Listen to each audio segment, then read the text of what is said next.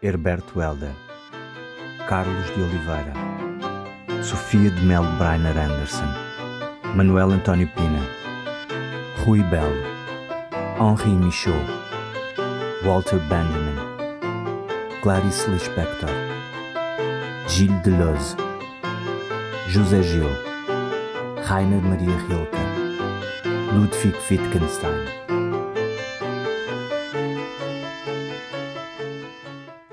Bem-vindos a mais um episódio de Aforismos Espaciais. Hoje iremos debruçar-nos sobre Ofré, ou O Sacrifício, segundo a tradução portuguesa, o último filme de Andrei Tarkovsky, inteiramente filmado na Suécia e datado de 1986. No exercício de ouvir um diálogo imperceptível devido à língua, e a minha tentativa em traduzir quer esse diálogo, quer a imagem que o acompanha e que não se vê, terei de lançar um apelo à imaginação. Mas não é esse apelo também que todos os livros e os filmes nos lançam? Recentemente, uma amiga ofereceu a vários amigos um livro de contos do Eric Romer, em que este se questiona sobre a relação entre a palavra escrita, que informa o conto, e a imagem filmada, que narra uma história. Logo aqui apercebemos-nos do vocabulário que o cinema pede emprestado à literatura para logo inventar novas formas de narrativa. Não consigo precisar onde é que nasceu a narrativa desfragmentada, por exemplo. Terá surgido pela primeira vez como forma literária ou cinematográfica. Essas imprecisões são irrelevantes por hora, pois prefiro pensar nas interferências, utilizando o conceito lausiano, entre a literatura e o cinema, como o próprio Deleuze o fez. Agrada-me também a ideia de se evocar num determinado meio, o qual mantém uma relação estreita com um determinado órgão de sentido, como McLuhan definiu os mídia. Estes são extensões dos nossos órgãos de sentido através de outro meio. No episódio de hoje, tratar-se-á da palavra falada a criar uma imagem cinematográfica, se eu suceder. Na arquitetura são mais raras as vezes em que isso acontece. Creio que um dos melhores exemplos ocorre na Casa da Cascata, em que Frank Lloyd Wright deliberadamente quis anular a presença da cascata no interior da casa enquanto imagem visual, preferindo construir essa presença através do som. É o som, ao ressoar no interior da casa, que cria, no pensamento dos seus habitantes, a imagem que estes afinal já conheciam tão bem da cascata e das suas águas cristalinas a fluir por entre as rochas. Cristalina é também o som, de onde a importância da ressonância entre a imagem das águas cristalinas e o seu som cristalino que substitui a primeira. Retomando o nosso pensamento, o sentido visual é-nos dado neste exemplo pela audição. Deleuze até acrescentaria no nosso corpo nascem mil ouvidos temporários para compor uma sensação visual da paisagem, que dessa forma ganha uma qualidade táctil, envolvendo-nos poder extraordinário do som e que música explora tão bem. O sacrifício coloca-nos entre vários problemas, muitos dos quais extravasam o contexto deste programa, um problema semelhante. A criação do que poderemos denominar de casa-paisagem, através da imagem cinematográfica que, seguindo o pensamento lausiano, é constituída por imagem, movimento, imagem-tempo, de que encontramos as mais belas expressões neste filme. Por consequente, não poderemos pensar a relação entre casa e paisagem a partir dele, sem pensarmos em simultânea e indiscernivelmente nessa casa e nessa paisagem que Andrei Tarkovsky filma. A paisagem não é a paisagem tal como existe na realidade, mas uma paisagem fabricada, uma paisagem criada pelos meios próprios ao cinema, que no entanto sabe captar da realidade as forças que compõem uma paisagem, de tal modo que torna visível aspectos invisíveis da paisagem, transformando-os em sensações ou blocos de perceptos e afetos de uma paisagem, aquela criada pelo filme. Este ser do sensível, o bloco de sensações que o filme compõe, é o que, relembrando um outro filme, O Desprezo, de Godard, a personagem do produtor americano soube encontrar ao reler a Odisseia e diz ser tão indispensável ao cinema como à realidade, a poesia. E a poesia a que se refere não é senão a sensação e a vida da sensação. Curiosamente, Tarkovsky, como o próprio refere, sempre se viu como poeta e não tanto como realizador de cinema, talvez também pelo seu pai ter sido um poeta proeminente. Semelhantemente, a casa filmada não é senão uma composição, uma fabricação do filme, e é essa a casa que apreendemos no nosso imaginário, no nosso pensamento. Uma casa filmada. Não obstante até, se quiséssemos, poder reproduzi-la em miniatura. A sala embaixo, o quarto escritório em cima, janelas com caixilhos brancos, o alpendre, exatamente como aquela que o filho de Alexander construiu com a ajuda de Otto para dar ao pai de presente no dia do seu aniversário. Uma diferença aqui, porém, entre as duas casas. A casa de Alexander é uma criação do próprio realizador, tendo sido construída para o filme duas vezes. A sequência final da casa arder obrigou à construção de uma segunda casa quando houve um problema técnico com a câmara e Tarkovsky não conseguiu ter os seis minutos e meio na sequência, sendo o tempo, para este realizador, um dos principais elementos de composição em cinema. O esforço coletivo e empenhado da equipa construiu em pouco tempo uma segunda casa para filmarem novamente a sequência em que esta arde, ficando completamente destruída. Ouçamos o primeiro excerto selecionado correspondente ao início do filme.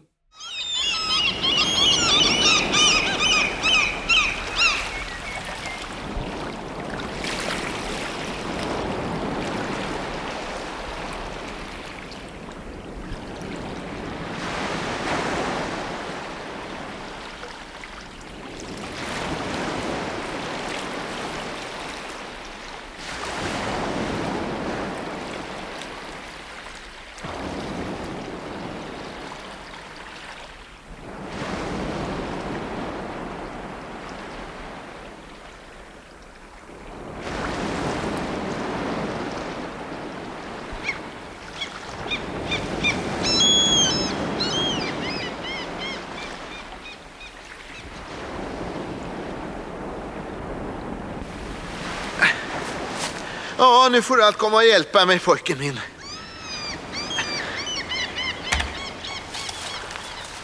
En gång för mycket länge sedan förstår du. Så var det en gammal munk från ett ortodoxt kloster. Pamve hette han. Som planterade ett torrt träd på ett berg. Just så här. Och till sin lärjunge en munk som hette Ioan Kolov sa Pamve att han skulle vattna det där trädet varje dag tills det fick liv. Jag får jag lite stenar där nu då. Och så tidigt varje morgon så fyllde Jan en spann med vatten och gav sig av. Och så steg han upp på berget och vattnade den där torra trädstammen. Och på kvällen, när det redan var mörkt, så återvände han till klostret och så pågick det tre hela år. Men så en vacker dag så kom Jan upp på berget och såg att hela hans träd var översållat med blommor. Ouvimos o som das ondas e as grenadelas das gaivotas com a imagem ainda fixa no quadro de Leonardo da Vinci, Adorazione de Magi, que vemos durante os créditos de abertura, quando a câmera inicia o seu movimento, acompanhando o tronco da árvore alta, à volta da qual se desenrola a cena, a árvore da vida, para em seguida passar para a sequência inicial do filme, em que Alexander, a personagem principal do sacrifício, planta, com a ajuda do seu pequeno filho, o pequeno homem, ou homenzinho como o chama, uma árvore japonesa despida à beira-mar, enquanto relembra a lenda de um velho monge. Era uma vez, há muito, muito tempo, um velho monge que vivia num mosteiro ortodoxo. Pamve era o seu nome. E uma vez plantou uma árvore estéril numa encosta, tal como esta.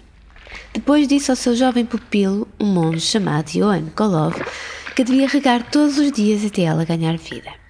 E todos os dias, de manhã cedo, Johan pegava num balde de água e saía. Subia a montanha e regava a árvore seca. Ao fim do dia, ao cair da noite, regressava ao mosteiro. Fê-lo durante três anos. Um belo dia, subiu à montanha e viu que a árvore estava coberta de flores. O monólogo de Alexander continua, reafirmando o poder da repetição, do ritual implícito nesta, como forma de mudança do estado de coisas quando irrompe na sua bicicleta Otto, o seu amigo carteiro, leitor de Nietzsche e colecionador de acontecimentos inexplicáveis, que aproveitando um telegrama de felicitação pelo aniversário de Alexander, o questiona sobre a existência de Deus e a relação dos homens com a espiritualidade, subentendendo-se um dos muitos temas deste filme, o próprio Tarkovsky assim considera, o materialismo omnipresente na condição humana dos dias de hoje. A paisagem surge tão deserta quanto a árvore estéril da lenda do monge, uma terra de fim onde a vegetação escasseia e são esparsos os vestígios de construção humana, estendendo-se o mar até ao infinito, enquanto, como num último sopro, o seu cinzento se abate sobre o manto úmido do sol, apagando essa linha que nos coloca num determinado tempo espaço.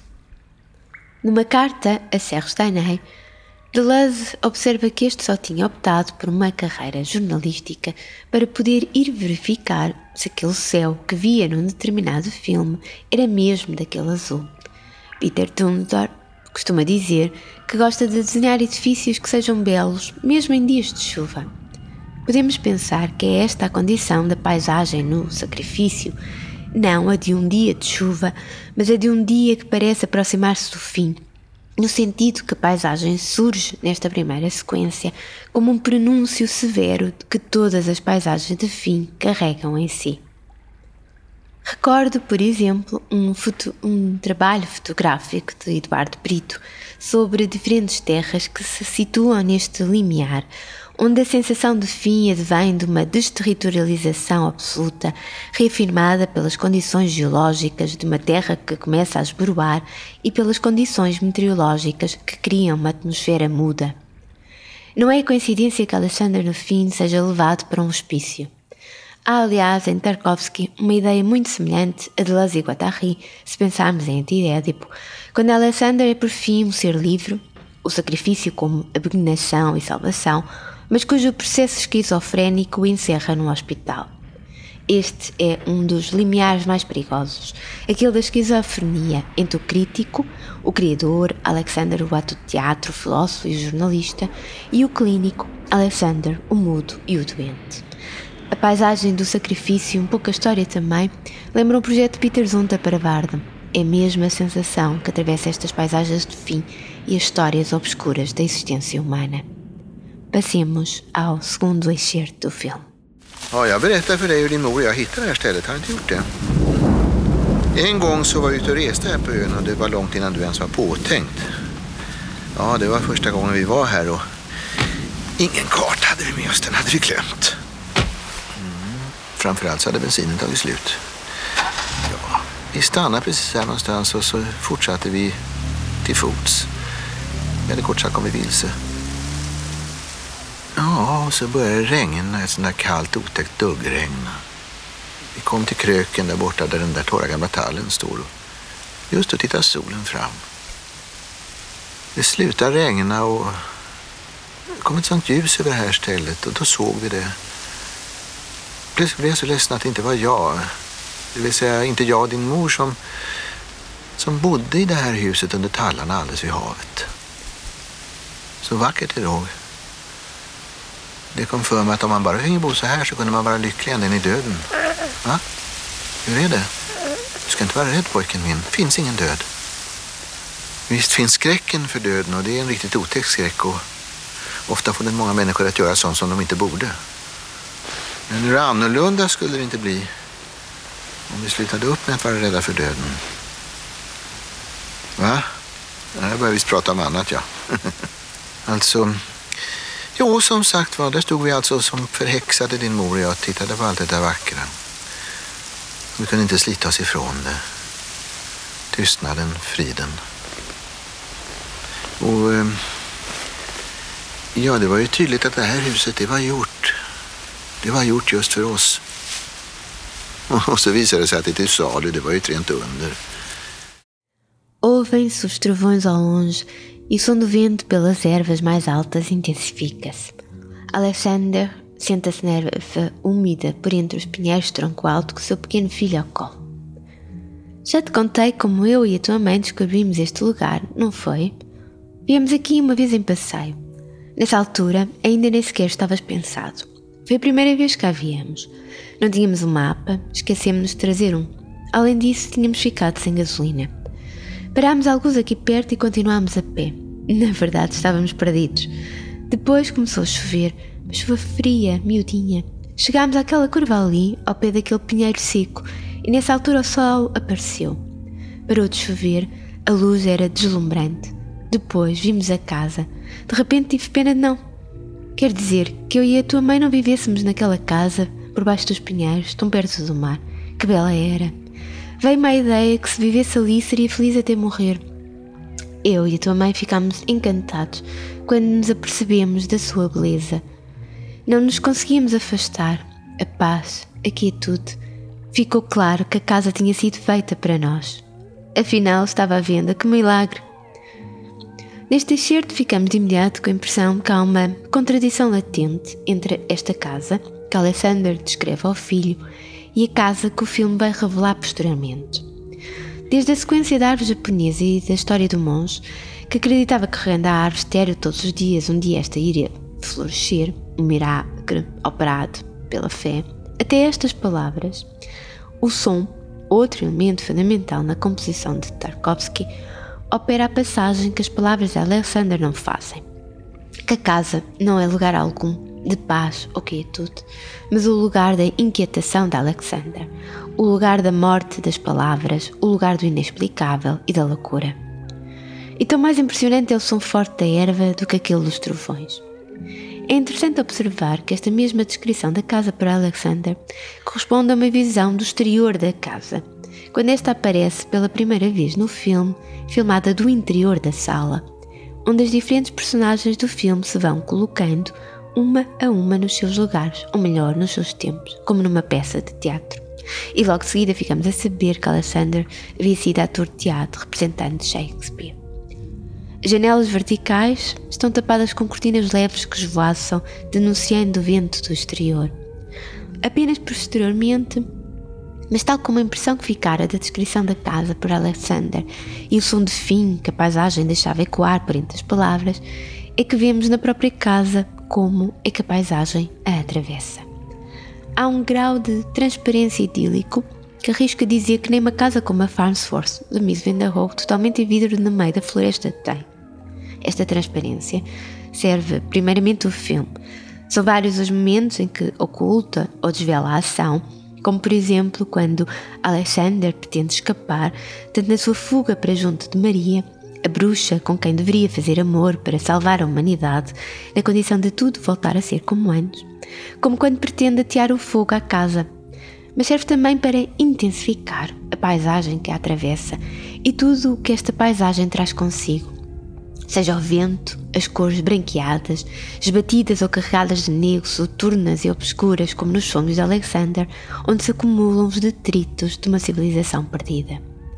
Esta era uma das ideias do próprio Tarkovsky em relação ao espaço de Alexander.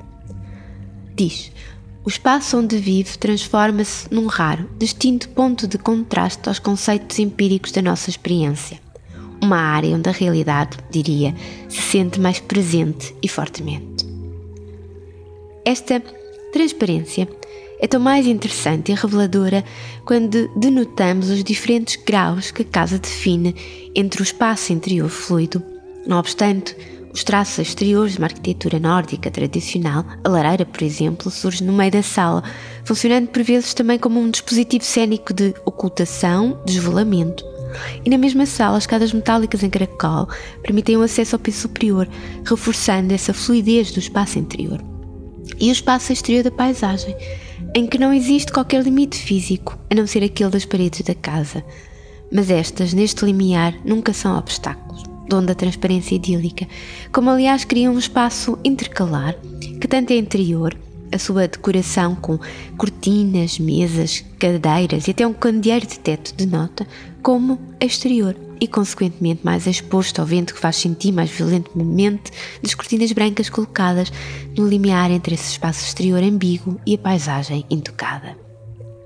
Existe um momento em que é o espaço da paisagem intocada que surge habitado, convertendo-se em espaço doméstico quando aí é posta a mesa para o pequeno almoço. Todos estes diferentes graus que casa constrói intensificam essa prominação inicial, que será, aliás, confirmada por Maria. A casa como lugar de inquietação e do mal que ocorre Alexander e a paisagem como expressão de um fim irredutível. Mas também conseguimos imaginar essa quietude de que Alexander falava ao filho, quando, por exemplo, vemos na varanda do escritório de Alexander uma mesa com um candeeiro e uma cadeira, onde o imaginamos a escrever, contemplando os pinheiros e o mar apesar das palavras se revelarem também elas impotentes, não obstante, no princípio, ser o verbo, como o pequeno homem relembrará, questionando o significado dessa expressão bíblica na sequência final do filme, reclinado na erva junto à árvore japonesa após a ter regado. Curiosamente, escreverá Tarkovsky. Imagens, imagens visuais, são melhores para atingir esse fim, referindo-se ao seu desejo de questionar sobre os problemas que assolam a sociedade contemporânea particularmente agora que a palavra perdeu todo o mistério e a magia e o discurso se tornou em tagarelice, vazio de significado. Podemos considerar que quietude e violência são as principais características desta casa, que tem uma última versão na ideia de sacrifício da própria casa, paisagem, sendo destruída no fim pelas chamas. Alexander cumpre a promessa que fizera a Deus devota-se ao silêncio e destrói o lugar da coleção de coisas, a casa que continha a sua vida material e poética. A sua erradicação coincide com a salvação de Alexander. A partir deste momento, existe uma só liberdade, a da natureza, a da paisagem.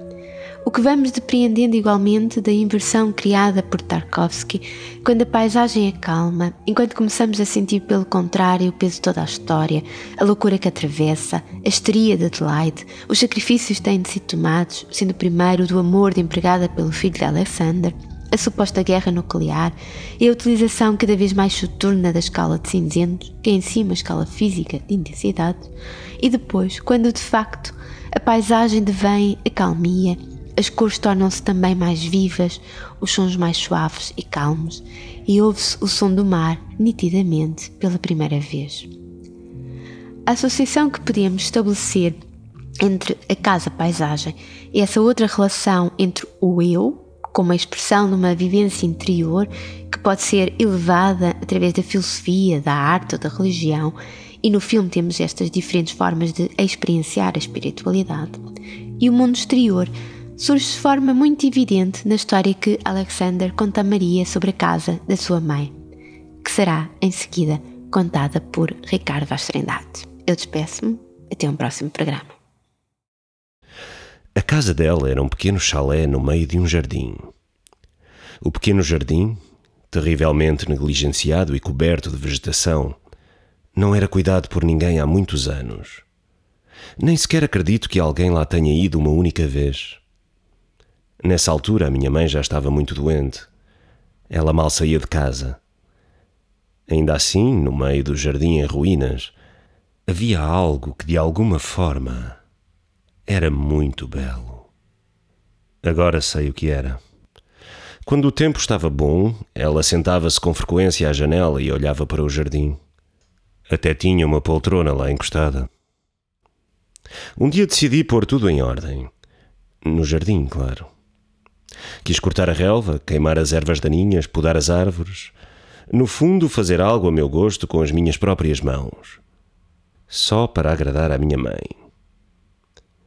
Nas duas semanas seguintes, caminhei para lá com podões e uma gadanha. Cavei, cortei, serrei arranquei as ervas daninhas. Sempre com o nariz no chão, literalmente. Sofri muito para ter tudo pronto o mais depressa possível. A minha mãe estava cada vez pior e não saiu da cama o tempo todo.